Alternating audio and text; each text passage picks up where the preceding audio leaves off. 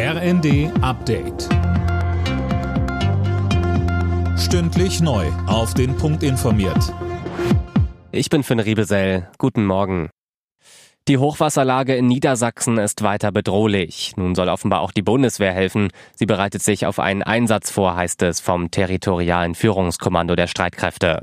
Laura König berichtet. Da geht es unter anderem um den Schutz der Deiche. Wenn sie zu brechen drohen, sollen Bundeswehrhubschrauber Behälter mit Baumaterial abwerfen, um das Ganze zu stabilisieren. Die Landesregierung bittet außerdem um Hilfe bei möglichen weiteren Evakuierungen. Fast ganz Niedersachsen stehe unter Wasser, sagte Niedersachsens Innenministerin Behrens im Deutschlandfunk. Für die kommenden Tage ist weiterer Regen angesagt. Südafrika wirft Israel Völkermord an Palästinensern vor und hat jetzt vor dem höchsten UN-Gericht beantragt, dass die Angriffe im Gazastreifen eingestellt werden. Bei einigen Taten handele es sich um Völkermord, argumentiert Südafrika vor dem Internationalen Gerichtshof in Den Haag. Die israelische Regierung wies die Vorwürfe mit Abscheu zurück.